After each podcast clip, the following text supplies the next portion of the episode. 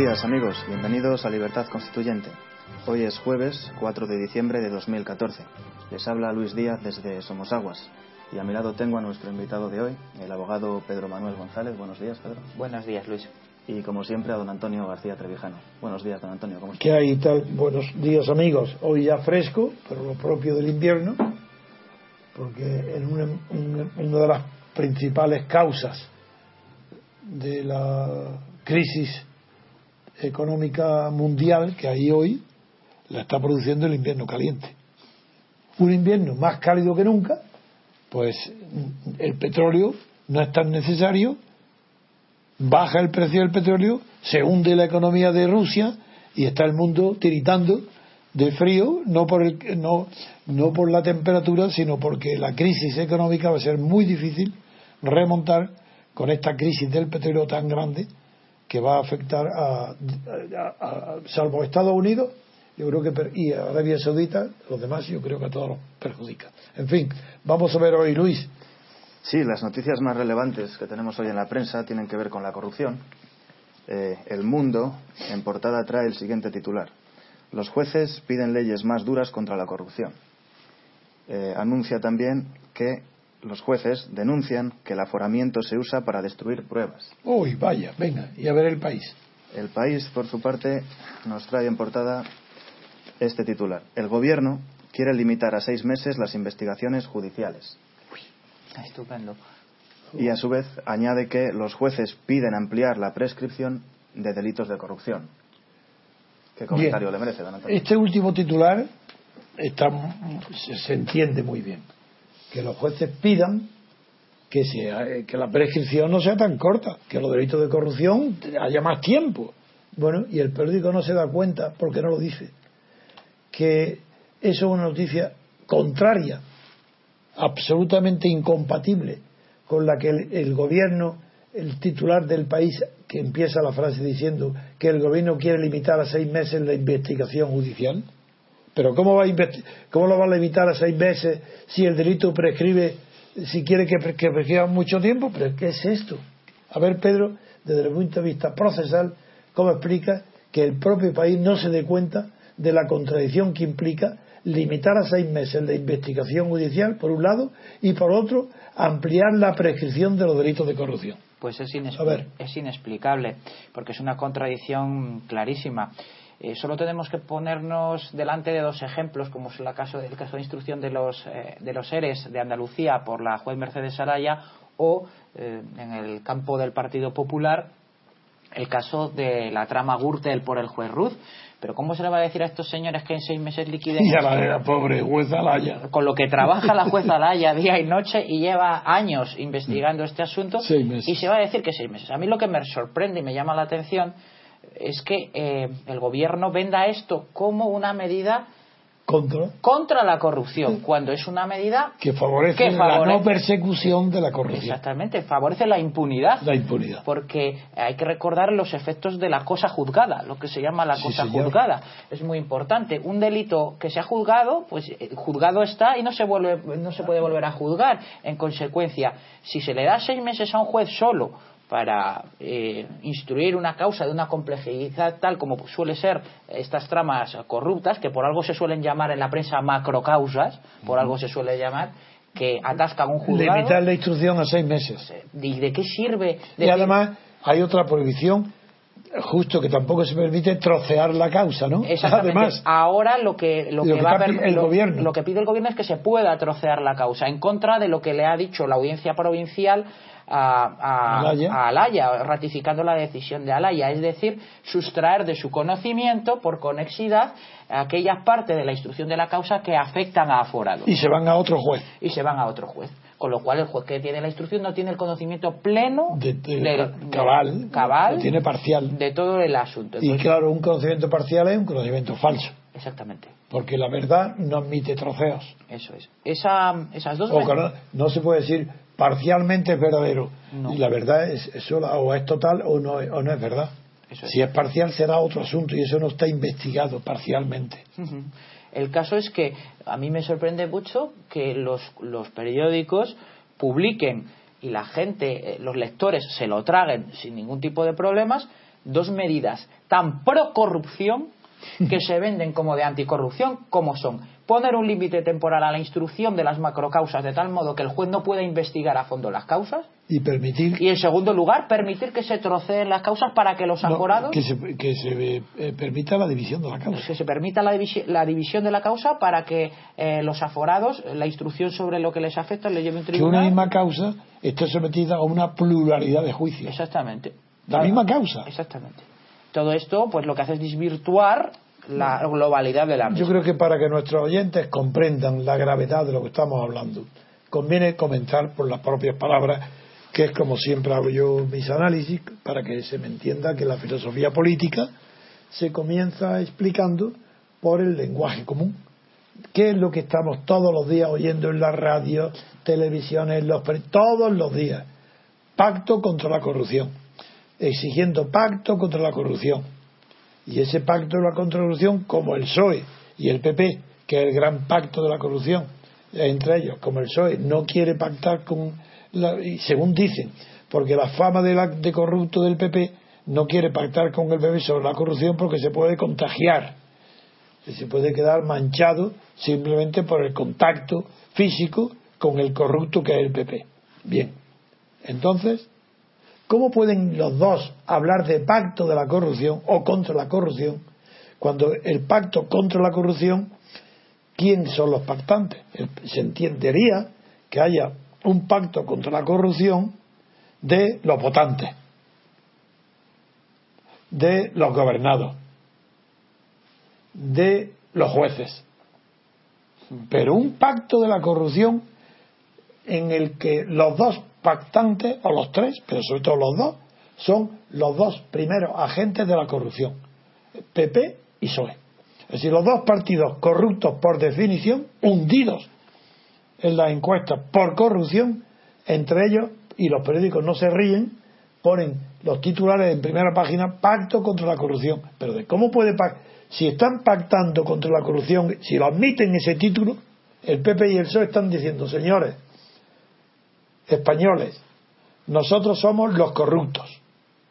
Y como somos los corruptos y nadie tiene más poder que nosotros, solamente nosotros podemos eliminar o disminuir la corrupción. ¿Cómo? Haciendo un pacto entre nosotros diciendo, PP y PSOE, vamos a corrompernos un poco menos. Es decir, vamos a someter a nuestra voluntad corrompernos menos de lo que hasta ahora nos venimos corrompiendo. Y eso se lo imponemos, el pacto al que nosotros lleguemos, como sería, por ejemplo, lo que tú acabas de decir, que prescriban eh, los delitos enseguida.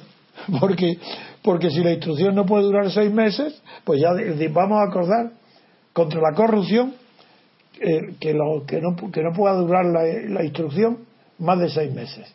Que se pueda dividir las causas penales y que un juez conozca una causa y otro otra, para que de esta manera nosotros dos, que somos los agentes de la corrupción y los que pactamos contra la corrupción, estamos engañando no solo a la opinión pública, sino incluso a los jueces, porque le estamos haciendo creer que estamos pactando la corrupción para en realidad darles más trabajo y que no puedan cumplirlo, porque le damos un trabajo enorme, porque la corrupción va a aumentar con nuestro pacto, que somos los corruptos, y además ella no, y además lo, eh, se está metiéndose además, como dice el mundo, que los jueces, que son los que denuncian eh, y, la corrupción y que piden leyes para, más duras contra la corrupción, ¿a quién se lo piden los jueces? ¿A los corruptos? Es que a quién los jueces te están pidiendo a los corruptos que disminuyan su corrupción y ellos aceptan y dicen, es verdad, tenéis razón, vamos a pactar la corrupción y vamos a pactar que vamos a partir de ahora corrompernos un poco menos. Y que solo nos vais a poder investigar durante seis meses. Sí, y que además si una juez aparece como la juez de Sevilla o Alaya, sí. es demasiado honesta, pues no, no, no, no, dividimos la causa. Entonces, para que vaya otro juez de nuestro grupo y que no, y que no pueda conocerse la unidad de la causa, la identidad de la causa. Porque una causa troceada, dividida, por definición, es imposible de conocer. Incompleta. Es que es imposible de conocer la verdad de esa causa. Porque la, una causa troceada no es causa. Porque pasa a ser una, un factor parcial, ¿verdad? Una, un aspecto de la causa.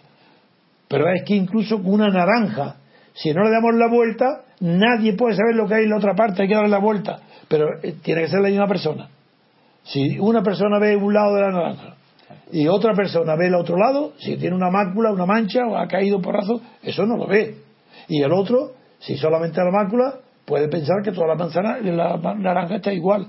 Es decir, que es la cosa más ridícula, más infantil, más absurda, más tomadura de pelo que pueda haber que los dos partidos responsables de la corrupción y que eh, han llevado a España, ya veremos después otro índice de otro periódico, a, tener en un índice 100 de corrupción, ocupa el, la puntuación 60, bueno, pues esa España, ya los jueces piden que no haya corrupción y los dos grandes partidos dicen de acuerdo, pactamos con la corrupción. Uno de ellos dice, ni hablar, yo no pacto, porque si pacto contigo me contagio y creen que soy como tú. No, yo no, los seres no tienen nada que ver conmigo, ni con ni todas las corrupciones de los partidos del PSOE, eso nada, ni la anterior de Felipe González, ni los Filaesa, eso nada. El corrupto es el PP, y por lo tanto yo no pacto, y el PP asume, dice, de acuerdo, como tengo mayoría absoluta, no sé por qué buscaba yo el pacto antes, me olvidé que tenía mayoría absoluta como ahora como la tengo, no me hace falta pactar con nadie.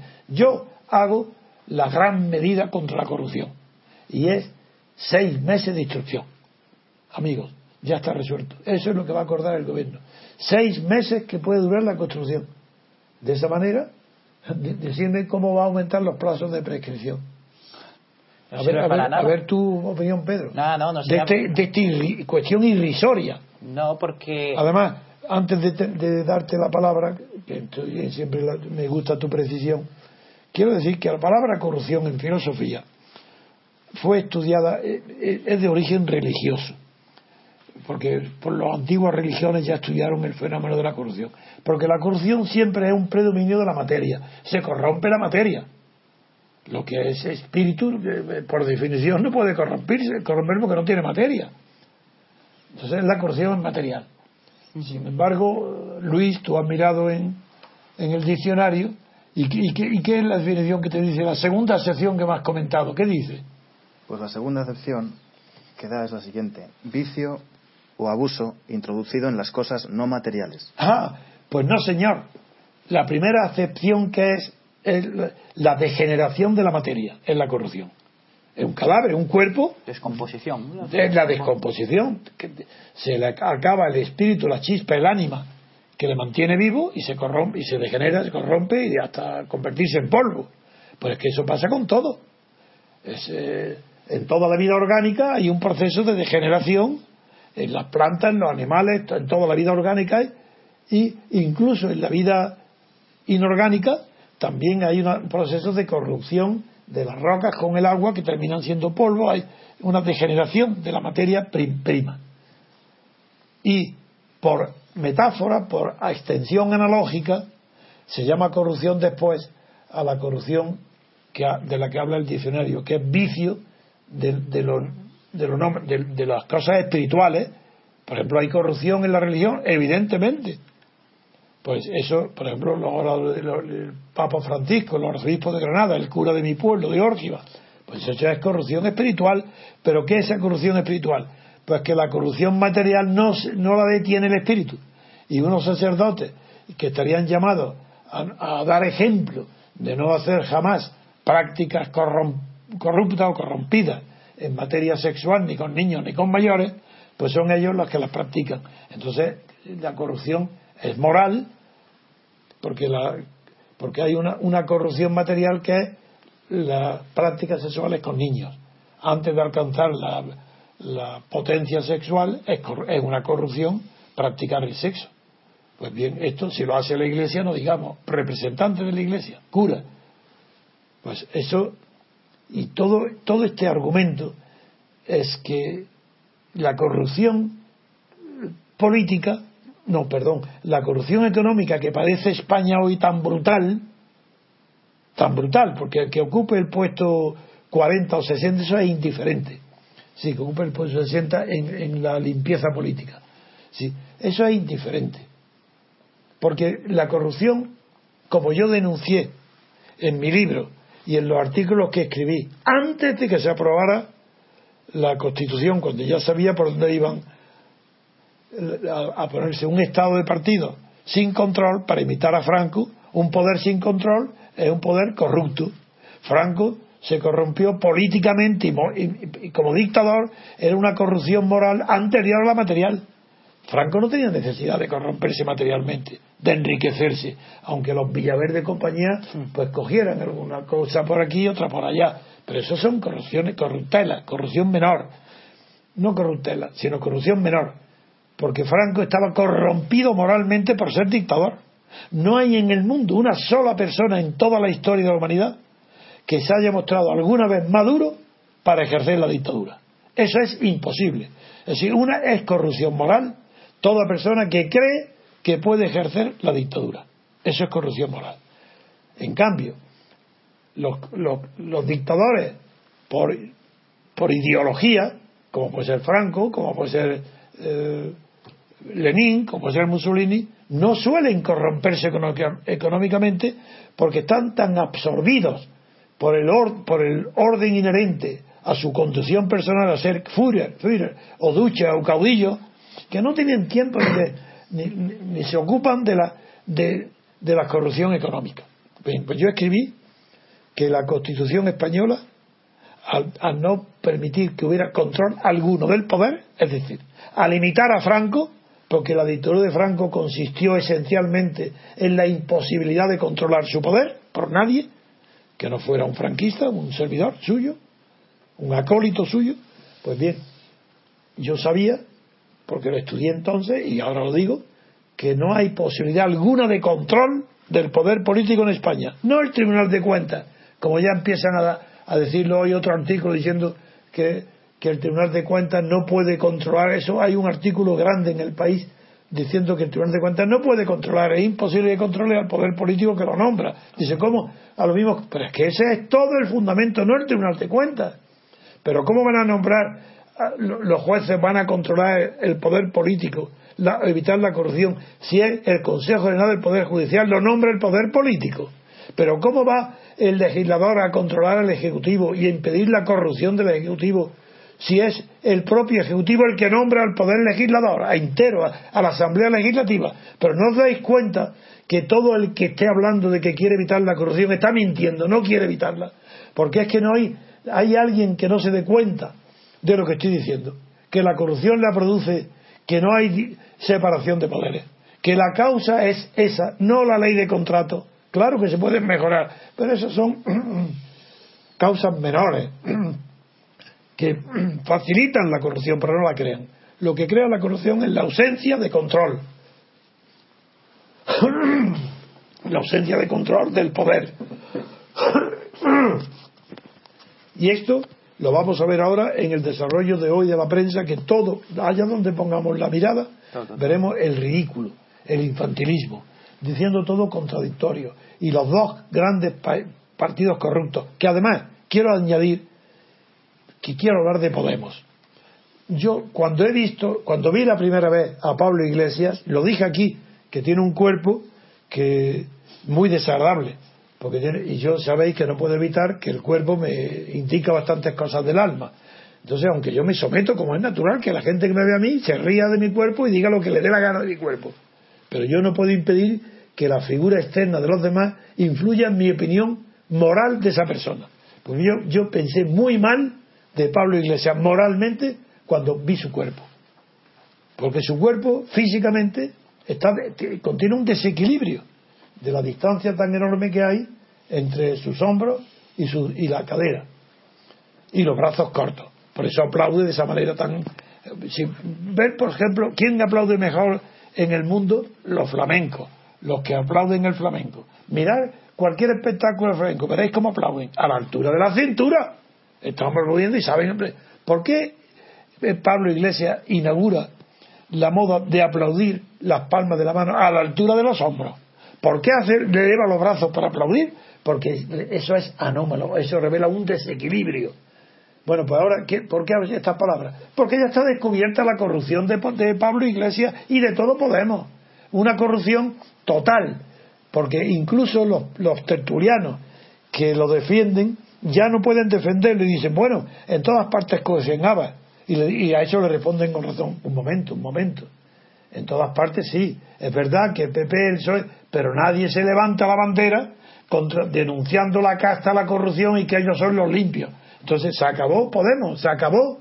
¿Qué importa que, que ahora que dirán todos los suyos, dirán que qué importa eso? Que más roban los demás. Bueno, pues más eres tú. Pues es verdad que los otros partidos, los dos que hemos nombrado, roban más que Podemos. Porque Podemos acaba de empezar.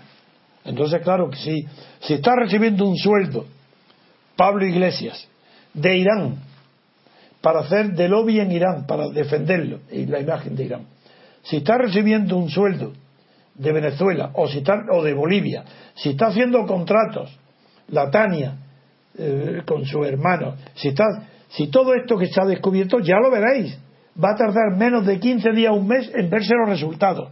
Y aunque a los partidarios de Podemos les importa un bledo, porque cuando empezó la corrupción del PSOE, yo no me olvido de nada. Cuando empezó la corrupción con el gobierno de Felipe González, la tenía 9 y 10 millones de votos después de conocer la revolución, la, la, corrupción. Y cuando ganó Aznar, salvó 9 millones. Y, decían los, los que votaban el CIMA, ya era hora que los nuestros también robaran. Pues eso decían, ¿no? Bueno, acordaos, eso van a decir los partidarios de Podemos. Pues muy bien, ¿y qué pasa? ¿Que roban? Pues no roban mucho más los demás. Pues bien, ya ha llegado la hora. Pero no, señor, es que estás denunciando este, a la casta, que él no es roba, que él es... Pero, yo, pero todo eso yo lo veía. Yo lo veía venir. Sabía que moralmente es, es una inmoralidad que personas que pertenezcan a Izquierda Unida y que han ido a Izquierda Unida para que los presenten en las elecciones europeas y si Izquierda Unida lo rechaza, es inmoral que ellos se presenten sin decir que vienen de Izquierda Unida. Por eso no tenía programa. Si esos son de Izquierda Unida y son rebotados de Izquierda Unida, renegados de Izquierda Unida, traidores a Izquierda Unida. Esa es corrupción moral. Porque no se puede de la noche a la mañana cambiar de programa. Eso no existe. Y, no se, y es inmoral presentarse, crear un partido sin programa. ¿Pero eso qué es?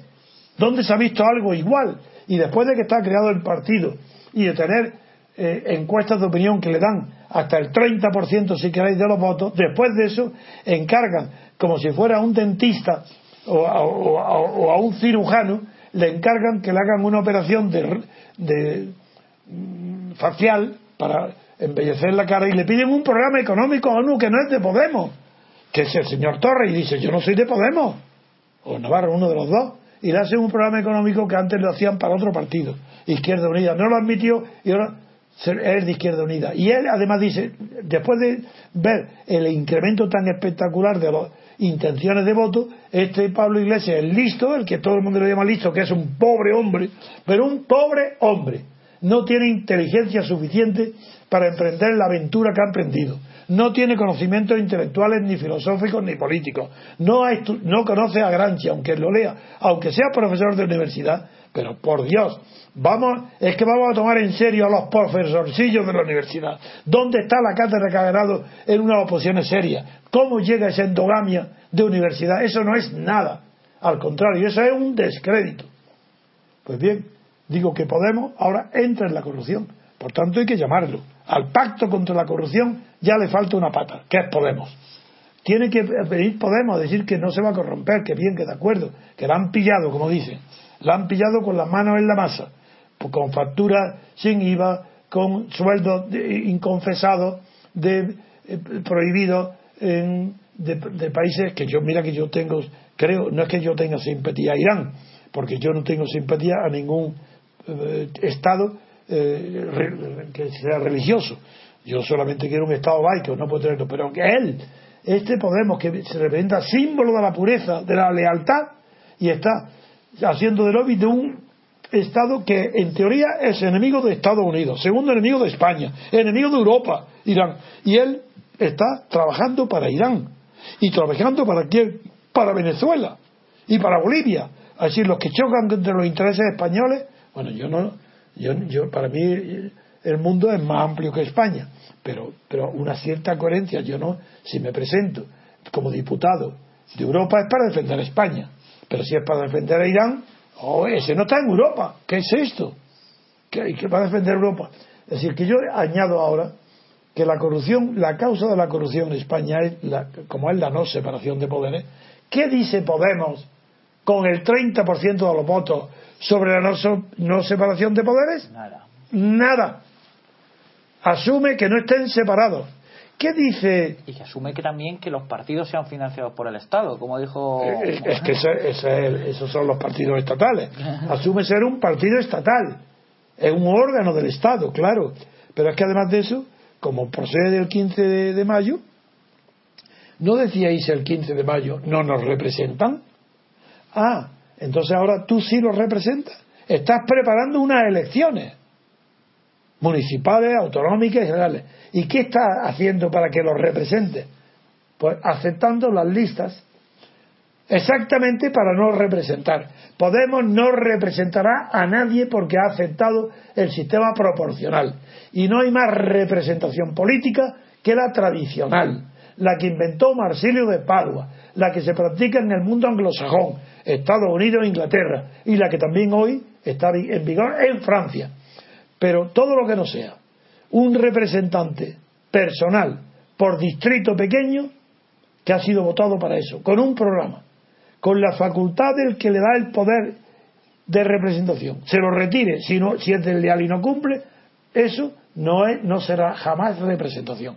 Podemos ni siquiera sabe, en teoría, lo que significa representación. ¿Acaso saben estos quién es de Padua? Estoy seguro que no saben ni del hombre que existe siquiera.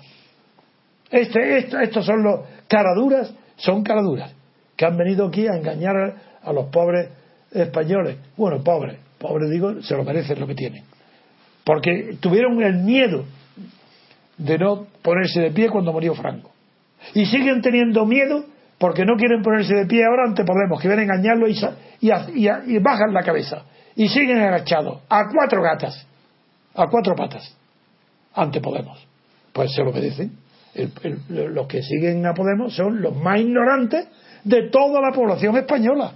Porque el PSOE, bueno, tiene la ventaja, ante muchísimos que lo votan, de que hay una tradición socialista, que hay una tradición europea de partidos socialistas, pues la gente puede creer que eso es algo honrado o serio. Lo puede creer, tiene disculpas. No los que conocemos la vida política europea, ni la historia del PSOE. Eso no tendría perdón si creyéramos que es un partido honrado o que dice la verdad. Es un partido de cobardes, de agnósticos. ¿Qué es el agnóstico de la religión? Un cobarde. que dice? El agnóstico dice, yo no creo en Dios, porque nadie me ha demostrado que Dios existe. Pero añade a continuación, pero tampoco creo que no exista, porque nadie me ha demostrado que no exista. Bueno, ese es el PSOE. El PSOE es un agnóstico político. No cree en nada. Es un oportunista que empezó diciendo que estaba al lado de la clase obrera, hasta que Lenin escribió su famoso artículo Los liquidadores. Porque ¿quién mata a Carlos Lick, no me acuerdo el apellido alemán, Lickner, y a Rosa Luxemburgo? La socialdemocracia alemana, el gobierno alemán, Seidemann. Eso, de lo- pues eso han sido a partir de entonces siempre. El Partido Socialista es un partido de cobardes ideológicos. Dicen que piensan como Marx. Mentira, no son marxistas. La prueba de que no son marxistas es que no cuesta ningún trabajo que después de Felipe González de ser elegido secretario general y después de su triunfo, pues renuncia al marxismo. ¿Y que ¿Ha renunciado a algo que tuvieran? En absoluto. Nunca tuvieron el marxismo, pues no renuncian a nada que tuvieran antes, no lo tenían. Pero después de eso, ¿qué hay? ¿Qué Felipe, Felipe González? Pasearse en el azar. ¿Vosotros creéis que un socialista que fuera adversario verdaderamente de Franco puede luego pasearse en el buque de, de recreo de Franco? Es que eso es posible, es concebible. Los partidarios decían, hombre, para desmitificar. ¿Sí? Pues para que se hubiera ido a vivir al Pardo. Exacto, eso sí que desmitifica. Hombre, pues que se vaya al Pardo. No, no, quería vivir mejor. Porque en el Pardo era austero, era un militar.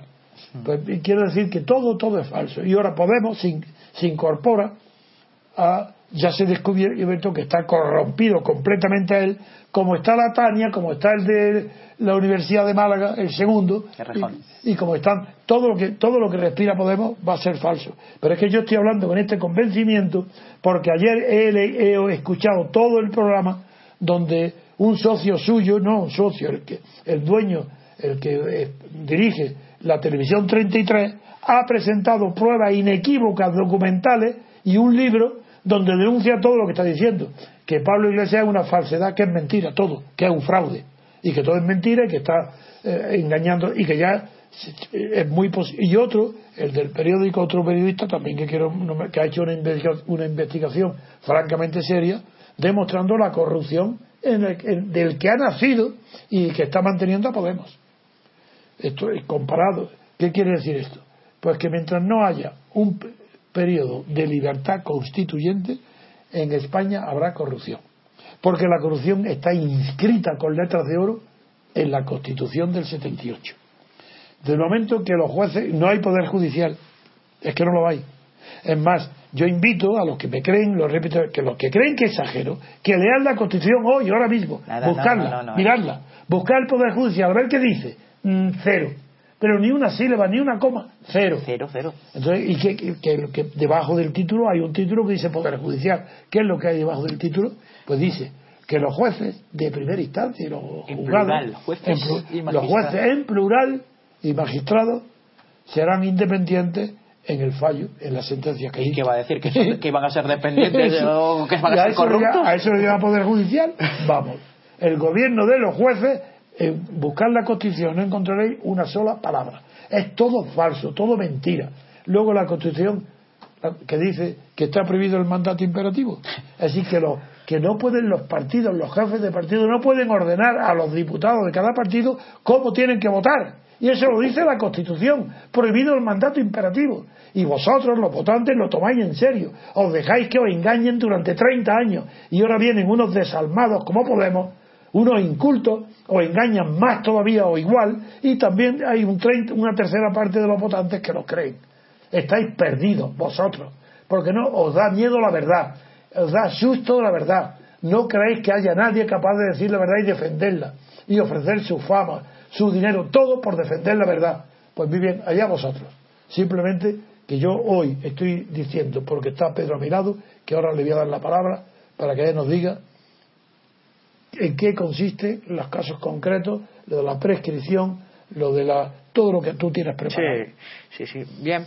Eh, aparte, eh, don Antonio ha dicho una cosa, eh, entre todas las verdades que acaba de decir, que ha pasado muy, muy desapercibida, pero pero que es verdad que en la Constitución española, eh, bajo el epígrafe, el título del Poder Judicial, no hay nada. Es que no hay nada más que el reconocimiento de la autonomía personal de jueces y magistrados para dictar sentencias en conciencia. Pero ¿cómo se va a decir lo contrario? ¿Cómo se va a poner que un juez va a dictar una sentencia, reconocer que un juez va a dictar en contra, de, su en, contra de su propia independencia personal, personal, pero de, independencia institucional de la justicia, cero. No hay ni orgánica. Ni orgánica cero, ni presupuestaria. Ni presupuestaria. Cero, cero, cero, no hay absolutamente son, nada. No, dependen, son esclavos. Exactamente. Un juez es esclavo del poder político, del gobierno. Son esclavos y aceptan todo lo que les dan. Y así pasa, que luego van reclamando que se aumenten los plazos de prescripción y el gobierno les contesta que van a reducir la instrucción a seis meses. Exactamente. Lo contrario de lo que piden los jueces. Es más, se pueden reír fácilmente de ellos, decir, muy bien, muy bien, pues vamos a aumentar el plazo de la prescripción. Lo aumentamos a 30 años. si solo vais a tener seis meses para instruir la causa. Claro. ¿Qué más da? Es una cuestión muy importante. Otro, otro choque entre lo que decías, don Antonio, cuando hablaba de la constitución formal y material, entre lo ah, formal y, lo, material. En el derecho, lo formal es lo procesal y lo material es lo sustantivo. Sin duda, así se llama. Así es. ¿Y qué ocurre? Que hay una institución de derecho procesal y una institución de derecho sustantivo. De derecho sustantivo la prescripción, porque eso vendrá en el Código Penal. Y en el civil, en todo. En todo. y el procesal es los plazos de la instrucción. Sí, señor. Estamos de nuevo en un choque entre la constitución formal y, la material. Y la material. Ocurre exactamente lo mismo. A mí me ha, gustado mucho este ejemplo que ha pasado porque pone de manifiesto lo que usted venía diciendo. La oposición entre lo formal y material. Entre la oposición entre lo formal y lo material. Materialmente se puede decir mucho y, lo y en política, para que comprendan lo que ha dicho Pedro, quiere decir, los separatistas catalanes eh, tienen, están en contra de la constitución material. Exacto. Pero no están tan en contra de la constitución formal porque se han apoyado mintiendo en un fraude de ley. Y el fraude de ley que consiste en hemos dictado una ley en el Parlamento y ocultan que esa ley no puede ir contra una ley mayor que la que vota Madrid de la unidad de España, ni la Constitución. Lo ocultan y entonces hay una corrupción en la constitución formal de Cataluña, en la autonomía. Entonces ahí ves como, y yo mi confianza, yo sé que no va a haber, nunca se producirá la separación de Cataluña. ¿Por qué? Porque la constitución formal la, la del 78, por mala que sea, jamás podrá eh, ser violada por Cataluña, porque Cataluña, además de esa constitución formal, está sujeta a la constitución material de España, que es su historia, los cinco siglos de unión. Eso, a ver, que se lo saltan, para saltarse eso lo digo un millón de veces. Tendrían que los separatistas catalanes iniciar una guerra civil y ganarla. Sí, sí. Contra los otros catalanes y apoyados por el resto de España, claro. Pues esto era a lo que yo me refería, que los esquemas se repiten. Y se, se, repite también ese choque entre lo formal y lo material, entre lo procesal, en el caso de este de, de la corrupción, entre lo procesal y lo sustantivo. Entre en el caso que. Me gusta mucho el recuerdo que has hecho de lo que hay en el derecho material y formal, la ley Claro. procesal y, y la ley y los códigos. Y la ley sustantiva. Pues eso ocurre aquí. Los jueces dicen, sustantivamente, dennos más tiempo para investigar las causas. Y los políticos que responden, procesalmente, os los limito y os los reduzco. Se acabó. Se acabó la Y le discusión. han tomado el pelo, ¿creéis que va a haber una reacción de esta tomadura de pelo? Eh, Os desafío a los lectores, no, los que me oyen saben, pero para vuestros amigos, vuestros familiares, ponerle este ejemplo.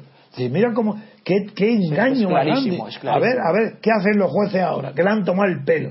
Porque tenía que haber un plante, Sí, sí. pero un plante de Es verdad. un insulto. la es que es como es un insulto a la cara. Es decir, que- y si está prohibida la huelga de jueces, que no hagan colectiva, que la hagan todos a la vez. Bueno, y aún yo tengo mis dudas de que sea. Y ya lo No, hablamos con sí, Jesús me Santa acuerdo, me ella, ¿se acuerda de don sí, Antonio? Y yo- él, él mantenía que, que no tenían derecho a la, a la huelga y nosotros manteníamos que, bueno, que era más que dudoso eso. Pero en fin, en cualquier caso, si los jueces fueran, tuvieran valor, si fueran no casi hombres, como decía Ortega de los diplomáticos, digo casi hombres sabiendo que hay muchas juezas que son mujeres. Sí, sí. Bueno, pues si en vez de ser casi hombres o casi mujeres, fueran hombres o mujeres, habría una plante de los jueces por esta tomadura de pelo de hoy. Hemos pedido que se amplíe el plazo de prescripción para que no prescriban los delitos de corrupción tan rápidamente. Y me responde el gobierno diciendo que, Que va a limitar la instrucción a seis meses. pues venga, Redondo. Exacto, y la consienten, esos son casi hombres y casi mujeres. Y, y tanto que la consienten, porque ¿sabes cuál es la reacción, don Antonio? ¿Se acuerda que en el último programa que estuve yo con usted dijimos que habían planteado un conflicto colectivo ante la Audiencia Nacional por la sobrecarga de trabajo? Por- ah, pues sí. esa es la respuesta. Esa es la sí. respuesta de los jueces, que por cierto se la han admitido a trámite A ver, la, a ver, la a ver. demanda. Sí, Venga, sí. a ver. La Sala de lo Social de la Audiencia Nacional admitió a trámite la demanda por conflicto colectivo, por sobrecarga de trabajo y falta de un plan de prevención de riesgos laborales en los juzgados. Y ahora el gobierno le dice, pues nada, tenéis poco trabajo, pues lo vais a tener que solucionar, eh, solucionar en seis meses todos los casos de macrocorrupción. Y además, y si no dice, no, y trocear la causa Y trocear la lo causa. mandamos a otros jueces adictos al PSOE o adictos al PP. Seis meses cuando en esa, de- en esa demanda se dice expresamente que más de la mitad de los juzgados sobrepasan en un 150% la carga de trabajo que fija el Consejo Sí. General del Poder Judicial. Que es Pues destajo. Eso es impedir que se trabaje. Pues nada, limítale seis meses más la instrucción, a seis meses la instrucción de las causas. El vicio tan grande que implica poner un número de sentencias al año o al mes a los jueces es monstruoso. ¿Cómo se puede tratar a un juez como un obrero de la construcción que pone el ladrillo y le pagan al estajo, según los ladrillos que ponga al día si le pagan? A los jueces le ponen multa, ascenso y premios según el número de sentencias que dicte. Eso, ¿Y cómo pueden admitirlo? Ese desprecio a la inteligencia, a la, a la labor intelectual, al- a, uno de los oficios más difíciles que hay en el mundo, que es emitir un juicio sobre la conducta de los demás, que requiere tantísima probidad, que requiere tanto tiempo pensar, y a, los, y a los jueces se les paga a destajo, según el número de sentencias que hagan. Se paga y se les premia y se les castiga Así es. y tienen más miedo lo- al castigo por pocas sentencias que a la inversa. A barullo, sentencia a barullo, eh, que, Así que se dictan las que se dictan. 20, Y la calidad. sentencias, 20 sentencias diarias, eso no es nada para los jueces, eso lo hacen como churros. Sí, sí. Pues esto- esto- y esto es la ley, para que lo sepa, y esto está organizado así. Sí, y, y os extrañáis de la corrupción. y a ellos se suman además los, los fiscales, que, que bueno. ¿Y, que, y que tú tenías, a- a- Sí. querías hablar de la corrupción, más cosas que tenías? Sí, sí, sí. Por ejemplo, a mí me ha llamado también la atención una noticia que aparece en el diario digital de Aranzadi, que es una editorial especializada Claro. en, el, en el derecho, de unas declaraciones que hizo en un, en un encuentro en el Colegio de Abogados de Baleares un magistrado del Tribunal Supremo que además eh, creo que, que conoce usted, que se llama eh, eh, Andrés Perfe- perdón, Perfecto Ah, Andrés claro, Ibáñez. Claro, que perfecto Andrés Ibáñez. perfectamente, me acuerdo muy bien de él. Dice lo siguiente. Era bastante escrupuloso. Sí, penal, además. Sí, sí, penal, no, y es muy escrupuloso, era detallista. Sí, dice lo siguiente: la falta de autonomía de la fiscalía ha llevado a la acción popular a ocupar su terreno. Hace especial hincapié en los procesos de corrupción política, por eso viene muy al caso, y esto es muy interesante, don Antonio, ¿eh? lo que dice, dice, ha aludido a la incapacidad, y esto es textual, de la política de autorregularse y de velar por la limpieza de su espacio. De la política, ¿no? Sí, sí, sí. Pero sí. tendría que decir de la política española. Exactamente. Porque si dice de la política de Estados Unidos, No, no. o la- No, no, lo precisa, porque luego dice, ver. a subraya que sistemas políticos como el nuestro, Ah, como el nuestro, no soportan su propia legalidad. Eso lo suscribo. Ese era un hombre que ya como juez me gustó porque era, digo escrupuloso porque era, porque era muy trabajador. Y de esa manera llegaba a acercarse más a la ley que los otros compañeros. Pero es que esto de hoy es extraordinariamente ilustrativo de su personalidad. Porque, que, repítelo, Subraya el magistrado que sistemas políticos como el nuestro no soportan su propia legalidad. esa exactamente es el resumen de mi obra. De tanto mm, mi acción política eh, cuando murió Franco como mi obra intelectual. Así, y lo que he dicho es que la Constitución española, es decir, la legalidad, solamente podía funcionar por medio de la corrupción. Y por eso llamé a la corrupción factor de gobierno. Eso es lo que acaba de decir este señor. Sí, sí. Porque dice que si no soporta su propia legalidad, tiene que ser la ilegalidad la que la sostenga. Bueno, esa fue mi tesis. Y la mantengo y la sigo manteniendo. Que por, si, fue, si España respetara la legalidad, no, la Constitución no. duraba ni un día. Exactamente. No un día, porque como mandato imperativo, ya está. En un día no puede haber un solo funcionamiento en España si se cumple la Constitución. Porque los jefes de partido no podrían ordenar a los huestes, a los soldados que están en el legislativo, que obedezcan las órdenes del capitán que está en sus en Ferraz o bien en la Moncloa. Cuando no votan con los pies y las manos. Cuando no votaban con los pies en las manos, sí. Es decir, que, que eso es verdad. Esto lo dice un, un magistrado que tuvo fama en su tiempo, no sé ahora qué puesto tiene. Si está, en el Supremo, en el Supremo. ¿no? Ah, ya está en Ma- el- magistrado de sala de lo está en penal. activo. Sí, sí, sí. Fu, entonces maravilloso. Eso, hoy, eso sí que merece destacarlo. Sí, sí, no sí. sabes cómo te agradezco. Y de hecho sigue diciendo lo siguiente, hay algo nuclear que falla. Dice, tras la experiencia dramática de los nazifascismos, se necesita aún nunca más frente a las situaciones de perversión y enloquecimiento de la política. ¿Y qué significa nunca más? Yo te digo lo mismo, pero sé cómo. Él dice nunca más, pero ¿qué propone? A ver, ¿a que no propone No propone nada. Como nunca nadie. Yo, la diferencia con mía, por lo que me odian todas las clases políticas y los gobernantes, por lo que mi nombre está en el ostracismo y está prohibido, por lo que no salgo en ningún medio de comunicación, a pesar de que todo el mundo reconoce mi experiencia y mis conocimientos de filosofía en la política y mis conocimientos de constitucionales y políticos, a pesar de que y de contra- nadie me llama, a pesar de eso, este hombre está diciendo exactamente igual que yo.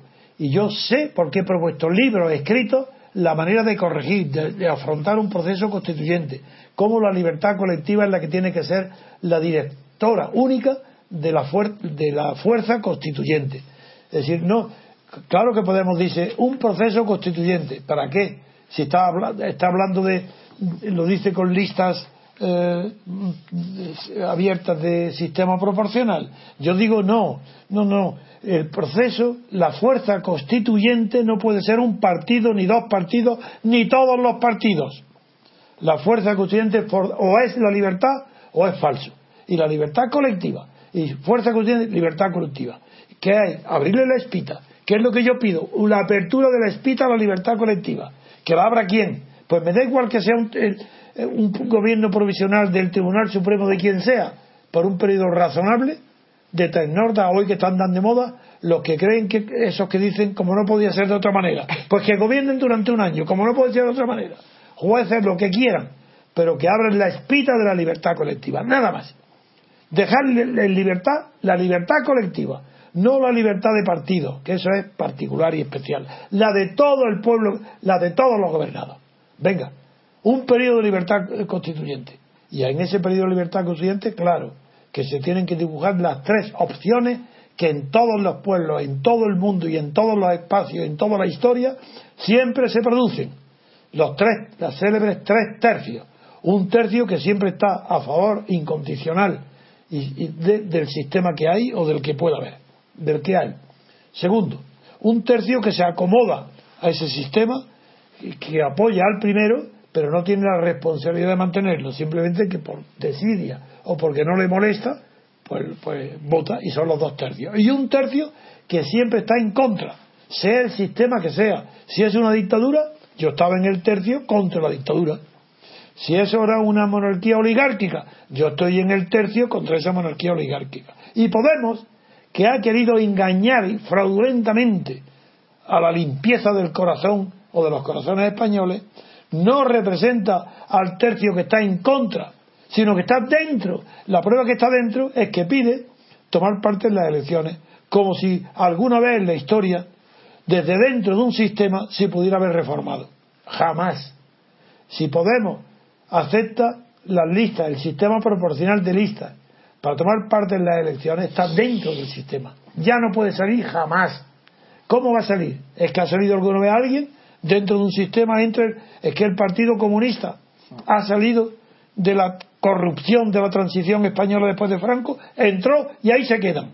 Y todos entran con ánimo, no, nosotros reformaremos, nosotros vamos a reformar. Felipe González, ah, no, nosotros, ¿cómo? Ahí se quedan y no, solo, no es que nos reforman, es que se corrompen igual que los fundadores.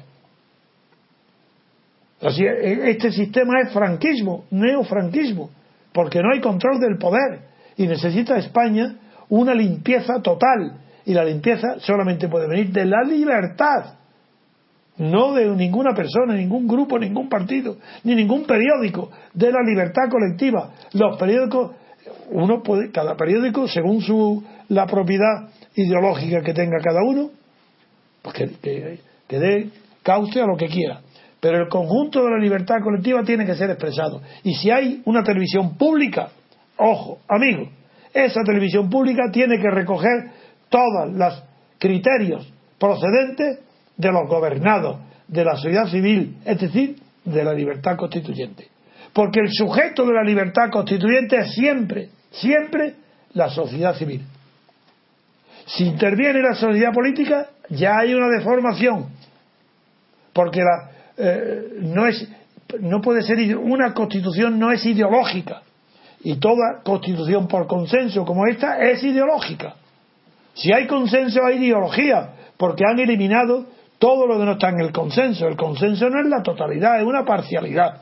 Pues todos los partidos que digan por consenso, esta constitución. No, señor. Porque las reglas de juego político no las determina el consenso. Y una constitución lo que busca es reglas de juego político. Y siempre cito como las reglas de ajedrez. Otra cosa es luego la jugada. Pero en sí mismo la democracia formal, que es la única de la que yo hablo, aquella que cuida nada más que de la libertad, que la igualdad la deja para la jugada, no para la regla de juego, y esa es la diferencia entre el comunismo o el estalinismo y Estados Unidos. En Estados Unidos habrá toda la corrupción que queráis, pero hay libertad. En cambio, en, en Lenin, que no quería libertad y que él era un hombre que no era corrupto y no hubo corrupción, lo que fundó fue la corrupción burocrática y de la tecnocracia. ¿Y qué es lo que, cuál es el secreto de todo? Pues el secreto es que la libertad cuando es constituyente, cuando tiene la fuerza de constituir, no puede aportar elementos constituidos, que es lo que sucede con Franco. Con ¿Quién hace la Constitución española? Los pobres idiotas periodistas de los los que están los Tertulianos. los tontos periodistas tertulianos que están repitiendo con el trabajo que nos costó darnos la constitución, con el trabajo, pero pobres idiotas, pero ¿qué hicisteis vosotros? Si vosotros no hicisteis nada, lo dieron hecho. El pueblo español no hizo nada, ni una sola coma del procedente de la libertad del pueblo español está en la constitución. Ahí está quién? Pues la opinión, los criterios de mando de la monarquía, indiscutible. Pero ¿qué, qué libertad constituyente puede hacer si primera piedra es un monarca puesto por Franco? Venga, y toda su descendencia, primer punto. A partir de ahí, ¿qué, libertad, qué habéis hecho los españoles? ¿Habéis tenido la posibilidad de opinar en contra de que sea la monarquía de Juan Carlos, la de Franco? La, la- es que da igual, es que, es, que no- da igual, el que ha aceptado ya un principio está corrompido para todo. Por tanto, la monarquía. Segundo factor, ¿quién fue la fuerza constituyente? Digo, primero, la idea monárquica, pero no la monarquía tradicional, que es respetable, no la monarquía inglesa, no la monarquía del conde de Barcelona, no la de Alfonso III, no, no, no, no. La monarquía de Franco. Pero ¿cómo monarquía de Franco? Dirán, no, me dirán muchos, no, hombre, no. Don Juan, el conde de Barcelona, abdicó. No, señor. A mí no me lo cuenten porque yo lo he vivido único en persona. Nadie como yo ha vivido esa tragedia. Y don Juan, el conde de Barcelona, abdicó, renunció, cuando ya estaba, cuando era inútil, cuando ya había a su hijo abofeteado, eh, pataleado, reducido a la impotencia, a- avergon- haberlo traicionado mil veces, cuando ya no tenía nada que hacer, eh, se puso delante de él y dijo a sus órdenes su majestad. Muy bien, con un taconazo. El pobre derrotado, perdido, abandonado, traicionado por su mujer, sus hijas y su hijo, por todo. Yo lo digo como testigo porque él me lo ha confesado y me lo ha dicho. Bien, primer punto. Segundo punto, la ideología. ¿Qué ideología? El ministro del movimiento, el ministro de la falange. Vosotros lo habéis ensalzado, Duque de Suárez. El ministro de la falange. Pero os dais cuenta, el propio ministro ideológico de la falange, que era la extrema ideología reaccionaria del franquismo. Ese ministro, presidente del gobierno. Duque de Suárez. Ese es el que trae las libertades. ¿Y qué hace él? Café para todos. Cataluña hoy, que está a punto como está, de caramelo para los separatistas, ¿de dónde viene? Del café para todos. Ese es Suárez. ¿Y quién más? ¿El poder de quién? ¿Quién lo tenía? El ejército. Entonces, ¿quién hace la constitución? El rey, Suárez y Gutiérrez Mellado. Y los demás que la dan, ¿quiénes son? Acólitos, aprendices, escribientes, escribanos, todos, Fraga, Ro- eh, Roca, eh, todos, eh, Guerrero de Miñón, todo. to- todos son escribientes, escribanos. ¿A las órdenes de quién? De la monarquía, del ejército y de la falange. Y como la falange no puede presentarse con la camisa azul, pues se pone, se pone, eh, coge el nombre de un partido. Y para legitimarse, ese Suárez legaliza a Santiago Carrillo, que no era el Partido Comunista. El Partido Comunista era una secuela de Santiago Carrillo. Pues bien, ahí tenéis ya. Felipe González aportaba, ¿qué es lo que aportaba Felipe González? El reconocimiento de la socialdemocracia europea. Eso es lo que aportaba Felipe González, porque era una hechura del marketing de Billy Brandt, es decir, de Estados Unidos. Es decir, eh, eh, Felipe González es un pobre hombre. Si ese hombre no tenía, era un abogado laboralista, pero ¿qué sabía él de constitución ni de nada grande de la política? Nada, pero era un hombre listo, muy, muy poco honesto y, como demostró en toda su trayectoria, pero era el vehículo protegido por la socialdemocracia, por Billy Brandt. Pues, y, y- y Santiago Carrillo, que no quería separarse un centímetro de, la carrera de, y la postura de Felipe González, pues detrás de con Suárez, los y eso es España. No hay más constitución que la que hicieron el franquismo, Felipe González y Santiago Carrillo. Nada más. Y ya digo quién es uno y quién es otro. ¿Y eso vosotros creéis que podía funcionar? Yo que no. Eso funcionará solamente mediante la corrupción, que será el factor de gobierno, porque sin corrupción no se puede gobernar en España. Soy, no os dais cuenta que el PP, el PSOE, Izquierda Unida y Podemos, lo ha aprendido enseguida. Sin corromperse no se puede gobernar España. Pero la España actual, La futura sí, pero hay que cambiar radicalmente de constitución. No se puede hacer una reforma, eso es ridículo. Y no hace falta ningún golpe de Estado. Lo único es que los mismos movimientos que hay de, la sociedad civil a favor de Podemos, pues eso no el 30, tenía que ser el 80% a favor de un nuevo periodo de libertad constituyente. Y ahí está publicado el libro, se sabe. Hay miles de personas en España que conocen el tema. Sería fácil organizarlo.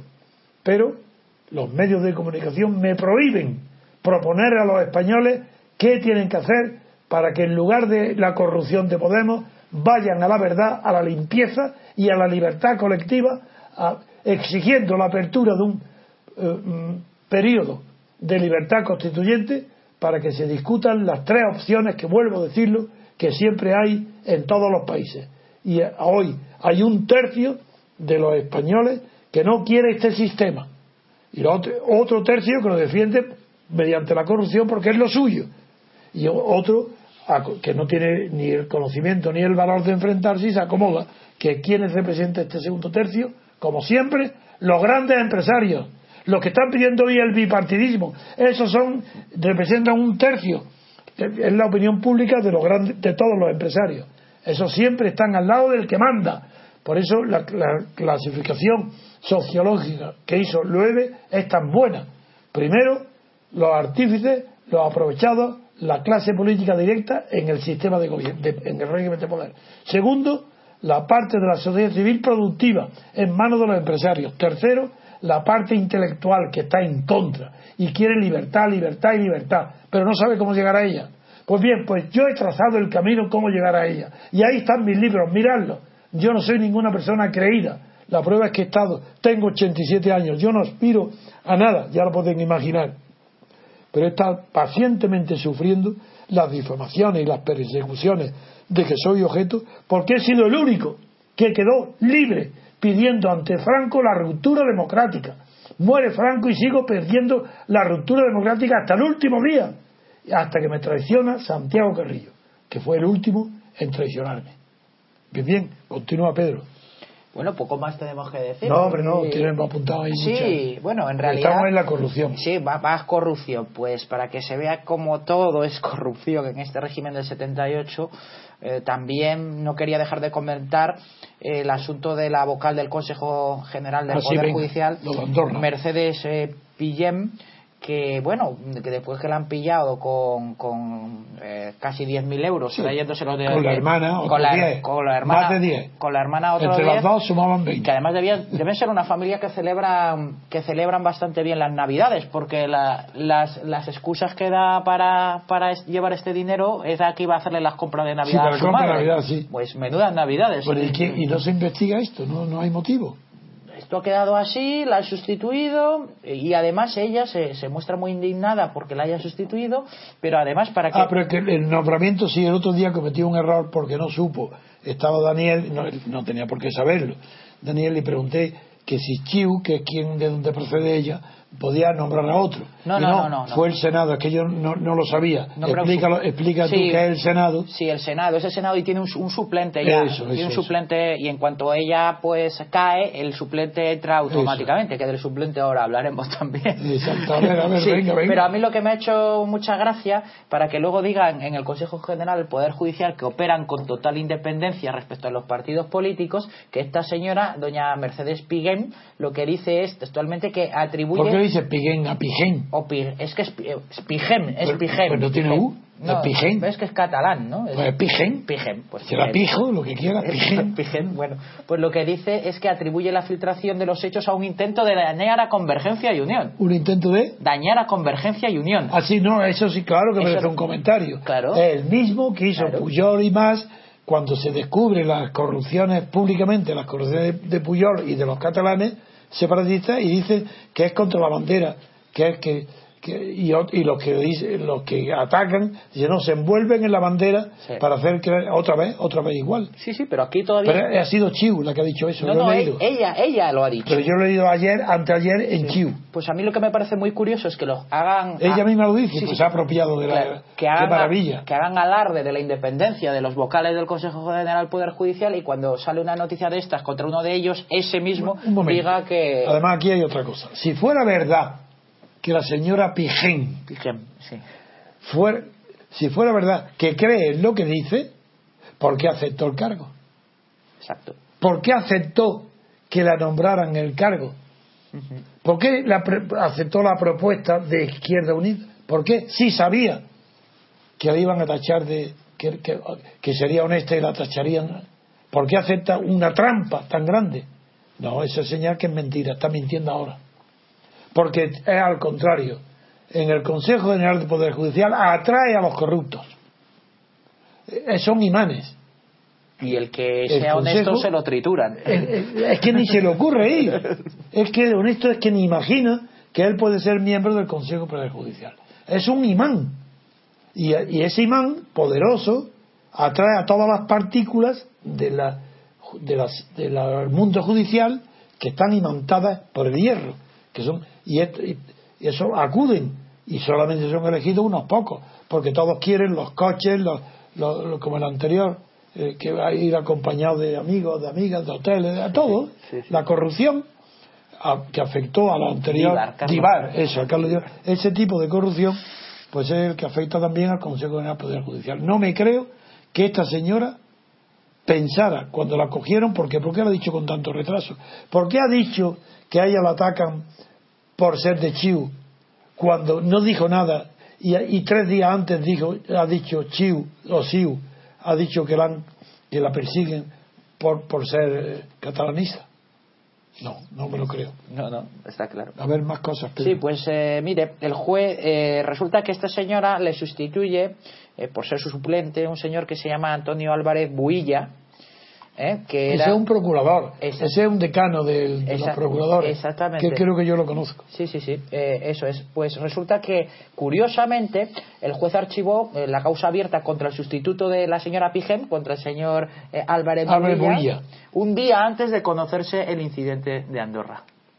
Ah, a propósito, lo han hecho a propósito, claro. Claro, claro, esto es así, entonces es bastante sospechoso, ¿no? Y, pero pero no- entonces la causa ya terminó. Claro, el día 27 de noviembre, concretamente, el juzgado de instrucción 30 de Madrid acordó el sobreseimiento de los hechos. Para que, para que este señor pueda ir limpiamente a sustituirle. Exactamente. Sin tener la, la amenaza de lo que pueda pasar en ese. Exactamente, para no tener la pendencia de un procedimiento De penal abierto contra él. Un procedimiento Bien. penal, por otro lado, que además era por falsedad documental, que también un señor miembro del Consejo General del Poder Judicial, porque una cosa es que... No, le- eh, además yo lo leí y era porque había falseado, se supone, Sí. Eh, había falseado el documento de una convocatoria. Sí, de unos estatutos de la. Un estatuto. Sí, sí. Pero es bastante curioso, porque además es un delito, es decir, no es como aquel Enrique López, ¿se acuerda, don Antonio? Que iba sin casco y borracho Sí. con la moto, Exactamente, que también sí. era que vaya racha lleva el Consejo General Sí. del Poder. Judicial. Pues eh, no es un delito, digamos, que, que, que ponga en, en el entredicho su, su probidad, ¿no? No, Sino, no. Pero un delito de falsedad documental que se archiva el día antes de, de conocerse la noticia No, de que va es muy sospechoso. es muy sospechoso. ¿no? Y luego, por último, tenía otra cosa, don Antonio, rápidamente, si le parece bien, Sí. para porque sé eh, su predilección por tratar los, los temas de la lengua, del idioma. Uy. Eh, hay una, mía. noticia también en, en la ley Pero diaria. de ¿sabes por qué? Te lo quiero decir por qué. Porque para mí el idioma no es un vehículo para transmitir el pensamiento, sino que es un vehículo para pensar. Exacto. Es un vehículo del pensamiento. Es decir, no se puede pensar bien sin conocer bien el idioma. El idioma no solo es un instrumento, sino que es ya en sí mismo un modo de pensar. La gramática, lo que llevamos en el cerebro, no, no soy tan exagerado como, como los defensores de la gramática universal, que está impresa en nosotros antes de nacer, pero algo, pero sí, el lenguaje, nosotros no podríamos tener un pensamiento sólido y coherente sin el vehículo de un lenguaje sólido y coherente. Y por eso yo soy esclavo, no es que sea, soy esclavo del idioma español. Por eso desprecio, no es que desprecio, es que no tengo tiempo de estudiar los idiomas extranjeros. Lo hablo mal. El francés lo conozco igual que el español, casi mi mujer y mis hijos, mi mujer es francesa, mis hijos son bilingües y casi conozco yo más palabras, no sin casi, conozco más, tengo más vocabulario francés que ellos, porque eh, mi lectura y mi estudio de francés es igual, igual, igual que un hombre muy culto, muy culto de Francia.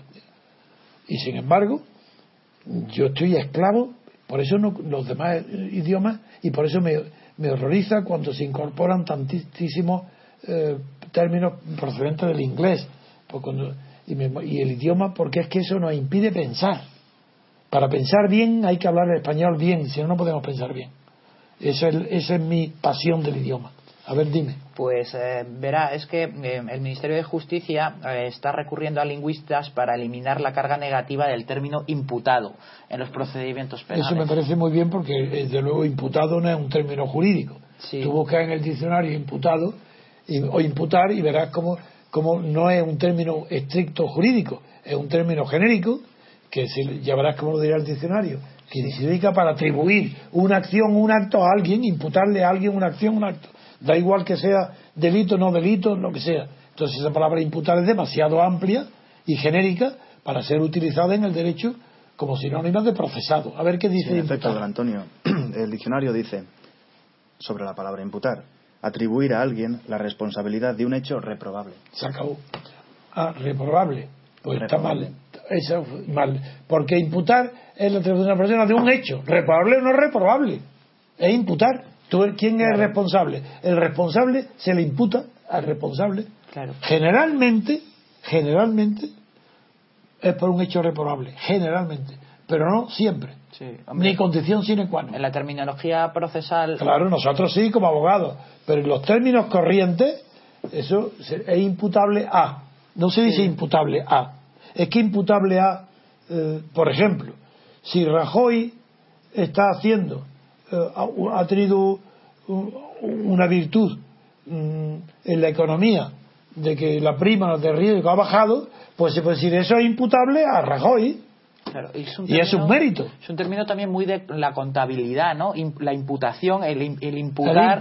es una palabra inglesa. No, no, no, no, no, me refiero a eso, eso de entrada y ah, salida. Me refiero a imputar gastos, imputar ah, ingresos. sí, sí. Eso también sí, a unas partidas. A las partidas. A las partidas, sí, sí. Sí, sí, sí, también. No, la palabra imputable significa responsable. Autor.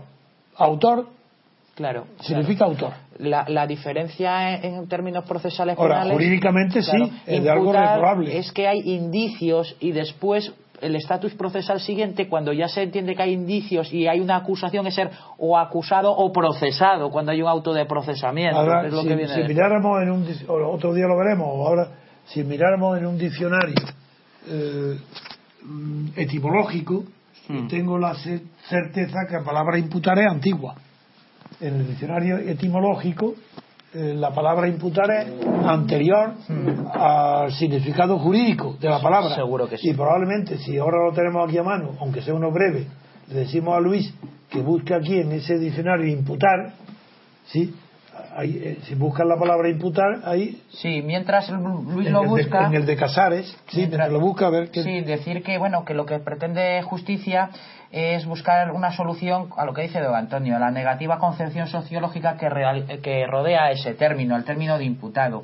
Eh, de hecho, en Francia nos ponen el ejemplo que la, denominación es la de testigo cualificado, que me parece un poco, un poco rebuscado, por otro lado. Pues mirar, mira, lo que dice el diccionario, que me lo acaba de traer Luis, el diccionario de Casares,